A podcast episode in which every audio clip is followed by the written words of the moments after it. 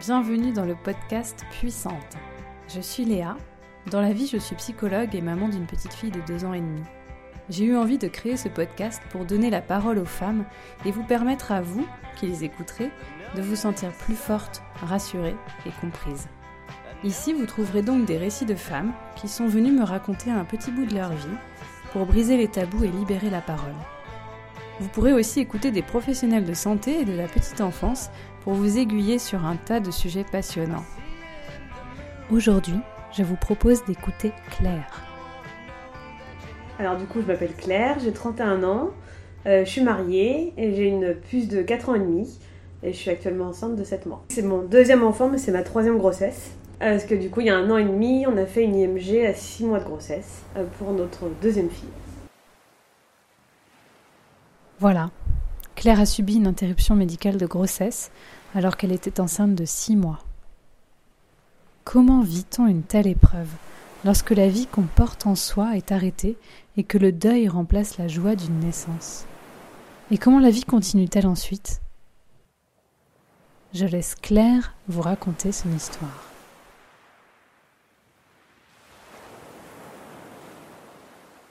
Alors du coup, en fait, la grossesse a commencé normalement. Euh, premier contrôle euh, bien, enfin voilà, c'était une grossesse évolutive, tout se passait bien. ensuite, on a fait l'écho des trois mois, où là, déjà, ça commençait à partir un peu en vrille. Euh, il y a eu des premiers doutes sur ses jambes, parce que le bébé, en fait, était en position un, peu en crapaud. Il ne ah bougeait pas du tout ses jambes. Donc au début, on s'est dit que c'était normal, que c'était juste un petit coquin de bébé. Donc on nous a fait quand même revenir au début toutes les semaines pour refaire des échographies. Puis après tous les jours, je revenais pour faire des échographies de contrôle. Et puis euh, on nous disait jamais rien en fait nous du coup euh, voilà. Ah ouais. On pensait juste que c'était normal voilà qu'il était un peu coquin. Et parce que qu'est-ce que qu'est-ce que ça veut dire euh, quand quand un bébé laisse trop ses jambes en crapaud, il y a des on bah, vous avait dit que c'était inquiétant ou que c'était. Pas du tout. Nous, on nous a jamais rien dit. On nous a jamais inquiété. Voilà, donc on revenait faire des échos. À chaque fois, il y avait pas grand chose qui bougeait. Donc on s'est dit, bon, bah tant pis, hein, ça va bien finir par bouger. Et un jour, je suis partie faire une échographie, euh, donc euh, l'énième échographie euh, seule. Mon mari n'avait pas pu venir ce jour-là, parce que ça commençait à faire beaucoup d'échographies. Je me disais, bon, ils attendent de voir ses jambes pour mesurer, voilà. je ah m'inquiétais pas du tout, en fait. Ma première grossesse, était hyper bien passée un milieu de penser que ça pouvait mal tourner. Et du coup, je suis allée un jour à une échographie toute seule. Donc là, pareil, encore euh, les jambes en crapaud. Et là, je dis, euh, c'est vraiment un coquin ce bébé. Et là, l'échographe me dit, non, non, madame, c'est pas un coquin, il y a un problème. Très bien. et là, on me dit, on va présenter votre dossier au CHU. Il faut partir euh, au service suivi intensif de grossesse du CHU, il y a un problème. J'envoie votre dossier, on prend rendez-vous dans les 48 heures. Et je sors en larmes, du coup. J'appelle mon mari, je lui explique. Donc là, c'est la secrétaire de mon gynécologue qui s'occupait de prendre le rendez-vous. On est allé donc euh, faire euh, une échographie 15 euh, jours après au CHU, au suivi intensif de grossesse. Donc là, on a eu une échographie qui nous a révélé au début des pieds varus-équins. Donc c'est des pieds beaux, soignables. Donc on était plutôt soulagés. On nous a fait rencontrer un chirurgien orthopédique qui nous expliquait le processus après. C'était pas insurmontable, quoi. Donc voilà, on était déjà très soulagés. Donc euh, là, voilà, la grossesse a continué. Ensuite, donc, on m'a programmé l'écho morphologique. Donc du coup, toujours au CHU, parce qu'avec ce problème-là, voilà, je vais être suivie là-bas. L'écho morphologique des 5 mois de grossesse. Là, on y allait, on nous avait programmé un rendez-vous avec une généticienne avant. Euh, c'est un processus obligatoire quand il y a des pieds beaux, voilà, voir si ça peut arriver de quelqu'un de la famille. On fait d'abord notre rendez-vous chez le généticien, tout se passe bien. On arrive pour faire l'écho morphologique. Nous, on est très... Euh, très cool hein, du coup maintenant. Ah euh. Donc euh, elle nous dit bon bah c'est une fille, bon on est hyper content, on attendait de savoir. Et puis là elle dit plus rien, donc on lui dit bah il y a un problème, qu'est-ce qui se passe? Arrêtez de parler, je me concentre, il y a un truc qui va pas. Et là ça dure 10 minutes de silence, total. Donc après elle me dit rhabillez-vous. Bon, je me rhabille. On attend du coup de savoir. Déjà, il faut savoir qu'on est dans une toute petite pièce au CHU avec quatre internes, plus la gynécologue et mon mari il y a un peu de monde. Donc on attend de savoir ce qu'elle va nous dire, et puis là on nous annonce euh, toutes les malformations qu'a notre enfant, pas compatible avec une vie. Et on nous dit, bah écoutez, euh, enfin on nous dit juste ça au début. Donc mon mari dit, bah ça veut dire quoi exactement euh, bah, Ça veut dire qu'il faut arrêter la grossesse. Donc là t'es à, plus, as quasiment 5 mois de grossesse Je suis à un peu plus de 5 mois de grossesse. on s'effondre quoi. On a un gynécologue qui ne réagit absolument pas et qui nous dit juste écoutez, là je vois que vous pleurez, euh, moi c'est pas ma partie, est-ce que vous voulez voir un psychologue? Sur le coup, on a dit non parce qu'on venait de prendre la nouvelle et le psychologue tout de suite, euh, on voulait pas quoi. Et elle nous a juste proposé gentiment de nous diriger vers la sortie de secours pour pas que les gens nous voient pleurer. Donc on est sorti avec mon mari en larmes sur le parking par la sortie de secours, sans accompagnement. On nous a juste dit il faut arrêter la grossesse. Donc on savait que ça devait se passer, mais il n'y avait pas d'autres rendez-vous de programme après. On a appelé nos familles, on était complètement démunis, enfin, si elle nous tombait sur la tête quoi. Donc ah moi j'ai pris contact avec mon gynécologue qui était du coup à la clinique Bretéché pour revoir avec lui euh, ce qu'on pouvait faire. Donc il m'a dit de prendre quand même rendez-vous au CHU avec un chirurgien orthopédique qui nous explique un peu euh, le problème. Enfin, En fait, euh, il aurait fallu couper les membres, enfin c'était horrible quoi. Ouais, non, vraiment c'est. Donc du coup, on a rencontré le chirurgien orthopédique au CHU qui mm. nous a expliqué, voilà, là, on n'avait pas trop de choix, hein, on a bien compris que c'était pas possible. Après, mon mari encore a dû lui prendre rendez-vous avec la généticienne, parce qu'en fait, il faut savoir que quand on fait une IMG, il faut passer à un comité qui décide si on a le droit, oui ou non, d'arrêter la grossesse. C'est pas ah que notre décision. Donc on a dû un jour se rendre chez la généticienne, signer un papier comme quoi on voulait arrêter euh, le cœur de notre enfant, quand même, c'est assez horrible à signer comme papier. Que ce soit présenté au comité avec le dossier médical, et 15 euh, jours après on a la réponse, savoir si c'est ok ou pas. Donc le dossier a été présenté, ça a été accepté parce qu'il y avait vraiment de grosses malformations. Et après par contre pour passer l'IMG, les délais c'était très long. Mon mari n'arrêtait pas d'appeler. On lui disait, bah, écoutez, il y a le temps. Je sens quand même mon bébé bouger. Enfin, non, il n'y a pas le temps. Ma fille, euh, qui, enfin, qui était plus petite, euh, qui a 3 ans, euh, elle me voit avec un gros ventre. Enfin, tout est compliqué, quoi. Le quotidien, c'est un peu... Voilà. Et du coup, on a pris la décision avec mon mari de ne plus être suivi au CHU. On trouvait qu'humainement, c'était un peu compliqué. Donc on s'est fait transférer à Bretéché, là où je suis suivie habituellement. Et c'est la secrétaire qui a tout pris en charge pour que je fasse l'IMG là-bas. Je l'ai fait le 3 janvier 2017. Donc j'ai dû passer les fêtes de Noël quand même enceinte. Le temps que tout se goupille, euh, tout se mette en place. En sachant très bien ce qui allait se passer. Quoi. Comment tu comment t'investis, enfin, ou tu désinvestis, je sais pas, cette grossesse à partir du moment où on, te, on t'annonce ça? Euh, Au tout début, j'ai, j'ai renié du jour au lendemain ma grossesse. J'ai renié ma fille du jour au lendemain. Et d'ailleurs, j'ai perdu du ventre mon ventre a dégonflé. Et j'arrivais plus, je pouvais plus. Et puis après, au bout d'un moment, je me suis dit que c'était pas la solution, qu'il fallait que j'accompagne jusqu'au bout. Hmm. Donc j'ai repris, euh, j'ai recommencé à lui parler, mon mari aussi, jusqu'à la fin. Mais c'était dur. La Sachant qu'on allait faire, c'était pas simple. Du coup, le 3 janvier, euh, vous rentrez à Bretéché. Alors du coup, on a été, parce que pour une IMG, il y a tout un processus. J'ai dû rencontrer un anesthésiste avant qui m'a expliqué comment ça allait se passer. Parce que c'est un gros protocole, vu que nous, euh, c'est nous qui prenons la décision, pour le coup, d'arrêter la vie de notre enfant. On doit passer par, je dois passer par une anesthésie générale pour passer un produit pour arrêter le cœur du bébé. Ensuite, je passe en salle de réveil. Et après, du coup, on me déclenche l'accouchement. Et après, je passe en salle d'accouchement euh, classique, quoi. Avec péridurale, euh, j'accouche. Classique. D'un bébé, D'un bébé sans, vie, sans vie. Donc, du coup, j'ai été. Euh, alors, le 1er janvier, j'ai dû aller prendre un comprimé qui commençait à préparer le col de l'utérus pour me provoquer des premières contractions. Le 1er janvier, je suis allée prendre mon petit comprimé à Bretéché. Bonne année, avec mon mari et ma fille, du coup, qui sont venus avec moi m'accompagner. J'ai été admise le 2 janvier en fin de journée, dans un service autre que le service maternité. Ils ont fait exprès de me mettre dans un autre service pour pas que j'entende mes bébés. Donc ça déjà c'était très, très gentil. On m'a fait rencontrer toute l'équipe des sages-femmes. On m'a fait rencontrer l'anesthésiste. Enfin, tout le monde est venu me voir la veille. Franchement, par contre, euh, ils ont été adorables.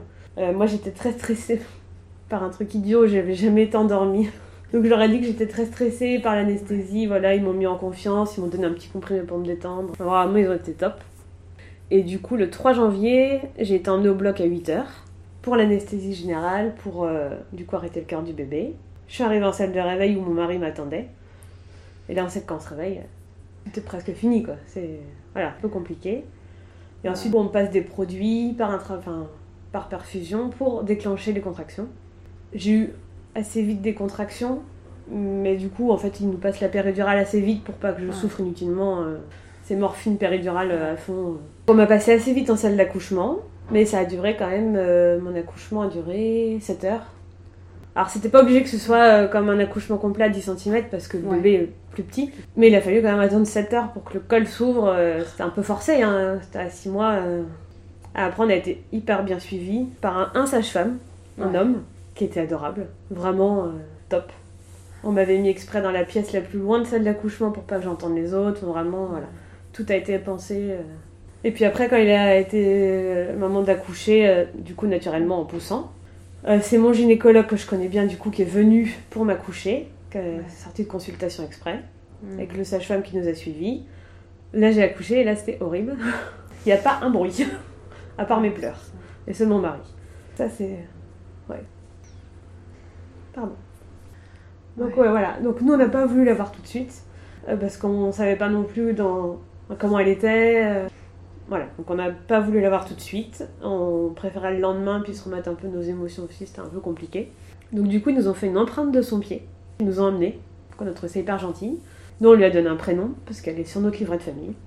Et donc euh, après, on a trouvé ça hyper gentil, ils nous ont remonté assez vite en chambre, voilà. On m'a suivi un peu, mais on m'a remonté assez vite en chambre pour pas que je reste en salle d'accouchement longtemps. Et ils nous ont fait livrer à manger dans la chambre euh, d'un livreur à l'extérieur pour adoucir un peu à la fin de journée. Euh, vraiment très gentil. Et puis euh, je suis donc sortie le lendemain. Moi j'étais pas en hyper forme, hein. j'avais une petite tension, je n'ai pas très bien debout. J'ai quand même vécu un accouchement. Quand il n'y a pas le bébé, en fait, on oublie un peu que le corps a quand même. C'était un peu. voilà, la sortie était un peu fébrile. Mais on m'a laissé sortir pour que je retourne chez moi me reposer. Mais avant de partir, du coup, on est rentré chez nous, il devait être midi. Avant de partir, on est allé voir notre fille, du coup, qui était mhm. à chez. Euh, donc ils, avaient, euh, ils avaient caché les malformations pour pas qu'on reste là-dessus. Ouais, parce que ça se voyait. Euh, ouais, ça se voyait beaucoup. Du coup, ils l'avaient bien emmailloté mhm. et ils nous l'ont présenté. Et c'était un bébé, quoi. Un petit bébé corolle. et il y a tout, quoi. On a même reconnu sa sœur. Enfin, c'est... Ah, ouais. ah ouais. Donc du coup, ils nous ont laissé un moment avec elle, voilà. Puis après, on a dû s'occuper aussi de toutes les démarches euh, dès le lendemain, bah, pompe funèbre, parce que nous, on a voulu... Euh, bah, sinon, en fait, c'est... Euh, donc du coup, ça part automatiquement en autopsie au CHU, quand on fait une IMG, voilà, pour savoir ce qui s'est passé exactement, s'il y avait d'autres choses, si ça cachait autre chose, voilà. Et du coup, après, on a soit le choix que le CHU bah, se débarrasse du corps, soit nous de récupérer le corps. Nous, on a eu pris la décision de le récupérer parce que c'était important pour nous de. Voilà, c'était notre enfant.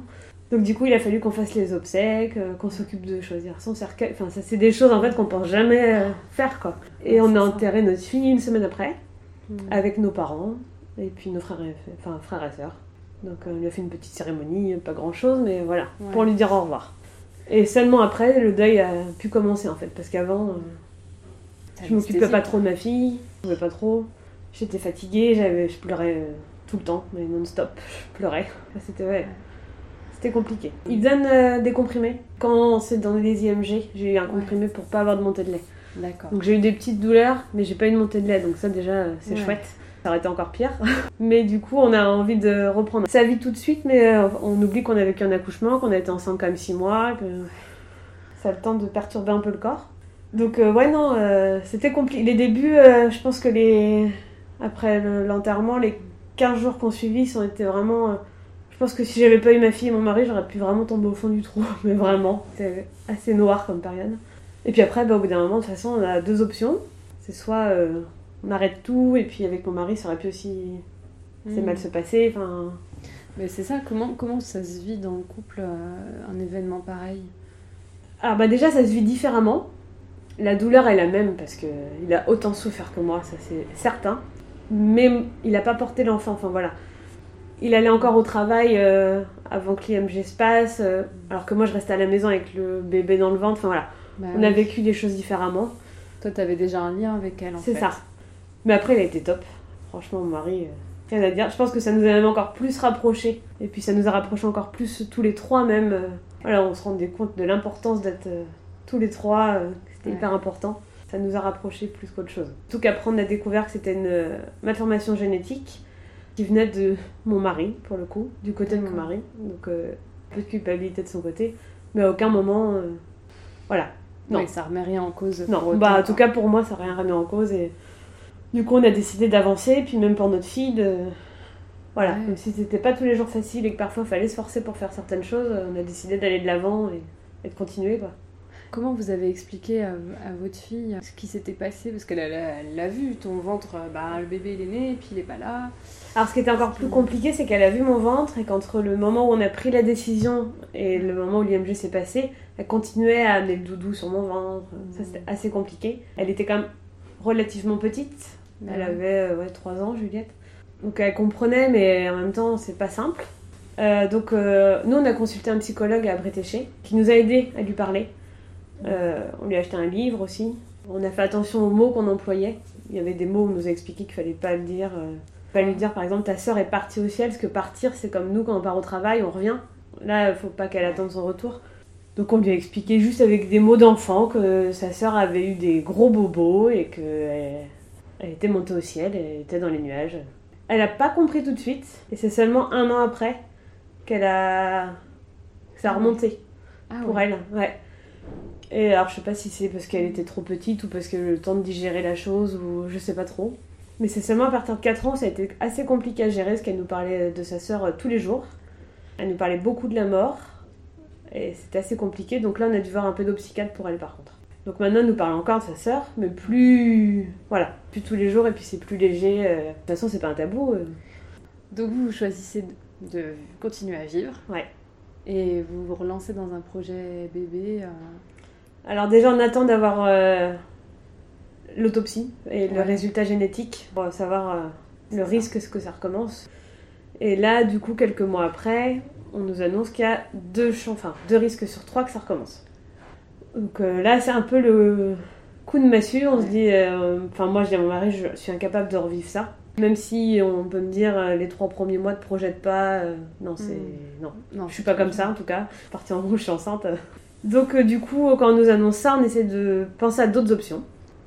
Il y a la FIV pays qui existe, où on peut en fait faire une, donc une FIV avec trigénétique. CHU peut le proposer éventuellement.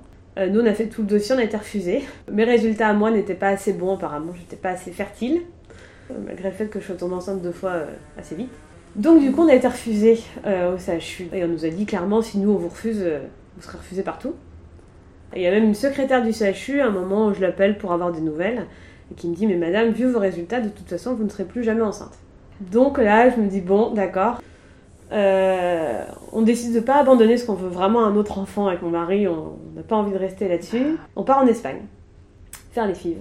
Euh, du coup, euh, je suis le protocole en France, toutes mes stimulations ovariennes avec mon gynécologue qui m'a accouché de ma fille. Du coup, on est parti bah, en tout trois fois à Barcelone. Une fois pour rencontrer les cliniques, choisir la clinique qu'on voulait. Et deux fois pour faire des FIV qui ont raté à chaque fois. Et c'était en fait assez compliqué parce que déjà il y avait toute la partie logistique avec notre fille, à chaque fois on partait plusieurs jours en Espagne, la partie financière parce que c'est pas donné, c'est pas remboursé quand on part à l'étranger. Le coût d'une FIV en Espagne, c'est euh, à peu près. Euh, euh, nous, à chaque fois qu'on faisait un essai, entre l'essai, l'avion, l'hôtel, on en avait pour 2000 euros à chaque fois. Donc c'était assez compliqué. Euh, on pouvait pas en faire, on savait qu'on pourrait pas en faire 50. Donc du coup, c'était aussi compliqué parce que c'était une période où j'avais beaucoup de traitements, je les ai pas forcément toujours bien vécus, j'étais hyper fatiguée, ça me rendait malade. Enfin, on nous disait le go, il euh, fallait que 24 heures après on soit en avion pour Barcelone. Enfin, c'était euh, ouais, c'était assez compliqué, même si on était motivés, c'était compliqué. Du coup, on a fait les deux essais, les deux essais ont raté. Le premier, on a appris à Noël que ça avait raté, puis l'autre deux mois après, on avait retenté presque tout de suite. Et puis au bout d'un moment, on s'est dit, bah, déjà financièrement, ça devient compliqué. Et puis pour mon corps, euh, j'avais suivi un accouchement, euh, deux fibres ratées, euh, ça devenait vraiment compliqué à gérer. Donc là, on s'est dit, mon mari m'a dit, écoute, bah, on arrête, on arrête, tant pis. On en a déjà une, c'est déjà bien quoi. C'est pas une idée que j'ai eu J'ai eu du mal à la digérer cette idée. J'étais encore un peu bloquée là-dessus. Et puis j'en venais en fait à détester les femmes enceintes que je croisais dans la rue. J'avais des amis qui m'annonçaient qu'elles étaient enceintes j'avais du mal à me réjouir, j'étais, hyper jalouse, c'était assez dur, c'était devenu une obsession pour moi d'avoir un autre enfant, donc c'était assez compliqué. Donc du coup, je suis allée voir une sophrologue qui m'a aidé à, à prendre les, du recul en fait, à me poser les bonnes questions, à relativiser sur ce que j'avais déjà, et ça m'a fait beaucoup de bien. J'ai fait quelques séances et ça m'a fait du bien. Et du coup, euh, bah, c'était au début, ouais, vers le mois de juin, je me suis dit c'est bon, allez, maintenant, on arrête d'attendre. On a déjà notre fille, c'est déjà pas mal. J'ai vendu toutes les affaires du bébé qu'on avait. J'ai tout vendu. J'ai vendu la poussette, on a vendu le parc, j'ai fait le tri dans les vêtements. Ah ouais, t'étais On s'est débarrassé de tout. Je me suis dit, je vais pas passer ma vie à attendre. On a quand même une fille, elle a besoin de sa maman. Donc, euh, tant pis quoi. Je resterai avec cette envie, mais tant pis. Donc, on a passé l'été à profiter de nous trois. J'ai changé de métier aussi entre temps. Euh, j'ai changé de vie complètement. Donc, euh, je suis passée de acheteuse en industrie chimique à assistante maternelle. Ah oui. pour le coup, ouais. Donc, euh, voilà, on a, j'ai tout changé. Puis, euh, au mois d'octobre, j'ai appris que j'étais enceinte. Alors qu'on n'essayait pas forcément. Plus du tout, même. Naturellement. Donc, euh, du coup, euh, un peu le stress. Parce que on nous avait quand même dit qu'il y avait deux risques sur trois que ça recommence. Quand j'ai vu que j'étais enceinte, j'étais hyper contente. En fait, déjà, Ouais. j'ai senti parce que j'étais hyper fatiguée. J'avais un peu des nausées. Je trouve ça un peu bizarre. L'état me rappelait des souvenirs vagues. Du coup, j'ai fait un test de grossesse sans trop y croire parce qu'avec mes filles, euh, je- puis quand on essayait, je faisais des tests de grossesse presque tous les mois. Tellement j'étais obsédée, en fait, je me provoquais des retards de règles. Du coup, euh, tous les mois, je faisais des tests négatifs, forcément. Donc là, euh, par acquis de conscience, j'ai acheté un test et je me suis dit, euh, de toute façon, il va être négatif. Et je le fais, je vois marqué enceinte, tu vois. Ah Du coup, tout de suite, j'ai appelé mon mari. Et on était hyper contents, mais en même temps, hyper sur la réserve. C'était un peu compliqué, quoi. On était un peu Ouais. partagés. On savait pas trop comment réagir. On peut Ouais. pas se projeter, on peut pas. Non. Donc, les trois premiers mois, c'était assez, euh, assez flippant. Jusqu'à l'échographie des 12 semaines, c'était assez euh, compliqué. Euh, J'avais. J'étais assez nauséeuse. On n'a rien dit à notre entourage, rien dit à notre fille. euh, voilà. Mais c'était compliqué de se détacher de cette grossesse, que j'avais quand même pas mal espéré. Et donc, du coup, on a fait l'échographie le 7 décembre des 12 semaines où... qui nous disait si oui ou non ça allait ou pas. Donc, Ah, euh, là, par contre, on a été à Bretéché directement. hein. On a changé d'échographe. Et là, c'était un monsieur adorable et qui nous a dit écoutez, on va pas faire durer le suspense plus longtemps, on va pas regarder le cœur maintenant, le reste. On va Oui. commencer par le problème euh, la dernière fois. Vous êtes dans quel état vous à ce moment-là que... Ah, moi déjà ça faisait au moins euh, trois semaines que je dormais plus, que je me rendais malade. Dans la salle d'attente j'ai cru que j'allais faire un malaise. Mon mari il était assis à côté de moi parce qu'on n'était pas bien quoi. On savait que... Voilà. J'ai même pas eu le temps de voir qu'il commençait l'échographie, qui nous a tout de suite dit euh, c'est bon, tout va bien. Il a regardé tout de suite les jambes, les pieds, enfin tout, il y avait nos problèmes. Et il nous a dit euh, tout va bien, je vois tout, euh, on- je vais mesurer mais il y a tout. Et là tout de suite avec mon mari, mais c'était le, Ah le ouais. torrent de larmes quoi. Le- Ah ouais. ouais, le soulagement de... Ouais. Ah ouais, trois mois de stress là, euh, parce qu'on apprend assez vite qu'on est enceinte, enfin moi appris assez vite. Et ouais, non, c'est le soulagement total. Du coup, après l'échographie se passe hyper sereinement, euh, on blague, enfin le truc, euh, moi qui étais hyper angoissée par les échographies après. euh, donc euh, il mesure tout, il voit que tout va bien. euh, après, je monte voir mon gynécologue qui me dit bah non, non, y a pas de souci, tout est parfait, euh, impeccable. Donc là, on est hyper soulagé. par contre, je fais le test pour la trisomie qui n'est pas bon. On m'appelle une semaine après pour me dire que je suis dans les mauvais résultats. Donc là, ça me rajoute un stress. J'étais pas... Ça tombe encore à Noël. Par chance, deux jours avant Noël, la secrétaire m'appelle pour me dire tout va bien. Là, là vraiment, la grossesse a commencé en fait. Mais ça a été encore compliqué de se projeter avec mon mari. euh, Ouais. on a attendu vraiment que l'écho morphologique soit passé. L'écho des 5 mois, du coup, Ouais, celle qui Ouais. nous mettait un peu en stress. Tant que cette échographie-là n'est pas passée, on a eu du mal à se projeter. Et... On en a parlé à notre fille, un 3 mois, on lui a dit. Elle n'a pas trop compris sur le coup. Mais ouais, nous, on a eu du mal à se projeter. On a déjà rien acheté. On a. Mon mari euh, touchait pas le ventre. euh, Voilà, c'était. J'étais hyper contente d'être enceinte, mais c'était encore. L'écho morphologique est passé et tout s'est très bien passé. Re-soulagement, même si on n'avait pas trop de doutes, voilà, on était quand même content de savoir que tout allait bien.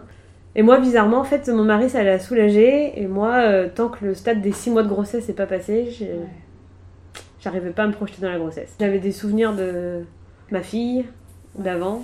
Et Ouais. du coup, tant que les 6 mois de grossesse sont pas passés, je n'arrivais pas. Et là, c'est maintenant que je commence à. je me dis, euh, tout va bien. euh, Mais ça a été long. Bah, je me suis autorisée à être plus enceinte. C'est bête, mais ouais.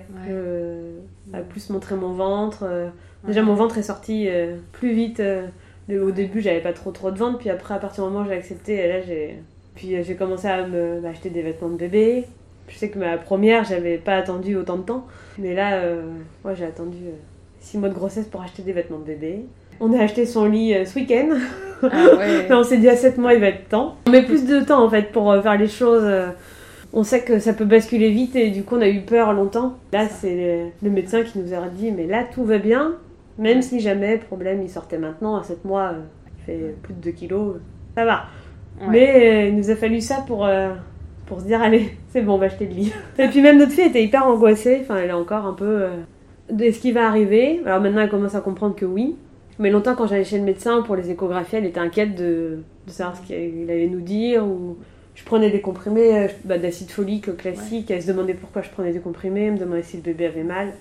Dès que euh, parfois elle me donnait des petits coups sans faire exprès dans le ventre, elle se mettait à pleurer et je me disais mais qu'est-ce que tu as? Et Elle me dit mais je l'ai tué.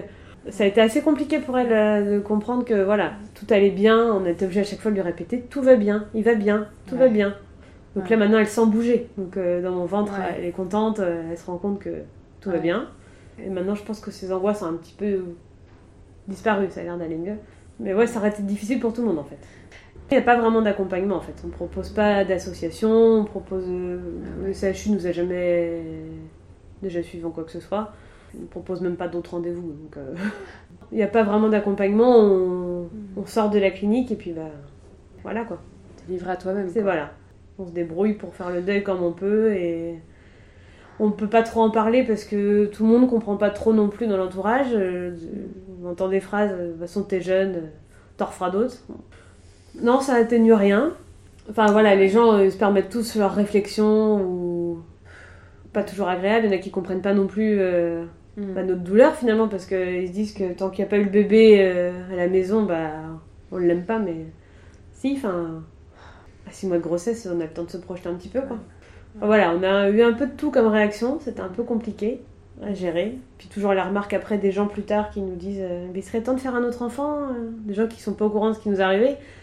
On a envie de leur dire mais tais-toi. Donc ça c'était des remarques qui commençaient à me peser un peu. Mais non, de suivi, d'accompagnement, il n'y a pas, il n'y a rien. Moi j'avais proposé, j'avais écrit euh, à des cliniques et j'avais envoyé des mails en disant que s'il y avait besoin de témoignages de maman pour d'autres, sans rencontrer d'autres, je voulais bien parce que j'aurais bien aimé qu'on le fasse pour moi. Mm. Et on m'a dit pas besoin, il y a des psychologues. Du coup, j'ai pas insisté. Ah, euh, bah, là, on nous a proposé un psychologue pendant ma grossesse pour pas que. Parce que j'étais stressée et angoissée. En fait, je vois pas l'intérêt de repartir à zéro avec quelqu'un de nouveau. Tout raconter, de tout ressasser, de tout. Non, euh, j'ai plus envie quoi. C'était pas maintenant qu'il fallait le faire et. En fait, mon deuil, je l'ai fait avec euh, ma famille et mon mari et on l'a fait comme on pouvait à notre manière quoi. Mais oui, on n'est pas plus aidé que ça. Je pense que ce qui m'a aidé, c'est de pouvoir à lui lui en parler. Et il m'a jamais dit euh, c'est bon, arrête. J'ai toujours pu lui parler et je pense que c'est ça qui m'a aidé aussi. Que ce soit pas tabou dans notre couple. Et lui, t'as beaucoup parlé aussi? Pas trop. Ouais, il avait. Après, euh, c'est son caractère aussi, mais je voyais bien qu'il était triste. Hein. Je l'ai vu pleurer. Euh, voilà, on a pleuré ensemble. on a parlé, mais. Non, après, on ne parlait plus trop de ça. Non, on a vécu les choses différemment. Et je suis allée voir d'ailleurs la psychologue plus longtemps que lui. Mais pourtant, je suis sûre qu'il euh, est aussi triste que moi. On a chacun fait une lettre à notre fille pour lui dire au revoir. Enfin, voilà, on... mais c'était pas pareil, pas la même réaction. Est-ce qu'il y a quelque chose que tu as envie, un message que tu as envie de faire passer euh? Euh, Déjà aux mamans, de leur dire que même si c'est horrible à vivre, on s'en remet. Enfin, on n'oublie jamais, ça c'est sûr. On en pleure encore, ça c'est sûr. Mais on peut revivre, voilà. On peut revivre et avancer avec ça. C'est dur, mais on peut. Voilà. Et puis peut-être aux professionnels de santé euh, qui écoutent de dire que quand tout se passe bien, euh, c'est chouette d'avoir un bon accompagnement, mais c'est encore plus important quand ça se passe pas bien. Et il faudrait peut-être prendre un peu plus en compte la psychologie euh, des parents. Plus d'accompagnement autour de ça. J'ai la chance d'avoir déjà un enfant. Je pense que ça, ça m'a. Je peux pas me mettre à la place des femmes à qui ça arrive pour un premier. Je me doute que ça doit être très compliqué. moi, j'avais déjà ma fille et clairement, c'est elle qui m'a maintenue à la vie. Hein. Franchement, c'est elle. Donc euh, dès que j'ai un coup de mou ou que ça va pas, euh, je pense à elle. Et déjà, ça va mieux. Et puis après, on pense toujours à notre fille parce que de toute façon, il y a des dates qu'on n'oublie pas. Il y a des prénoms, le prénom qu'on entend dans la rue. Donc ça, euh, on peut pas oublier de toute façon. On n'oublie pas. Je remercie encore Claire d'avoir accepté de partager avec nous cette étape pour le moins bouleversante de sa vie et de nous avoir dévoilé la force dont elle a su faire preuve pour continuer à avancer. À l'heure où j'enregistre ces mots, Claire a donné naissance à un très beau petit Gustave et toute la famille se porte à merveille. Souhaitons-leur alors de profiter à fond du bonheur de cette vie à quatre, tant attendue. C'est la fin de cet épisode. Vous pouvez reprendre une activité normale. À bientôt!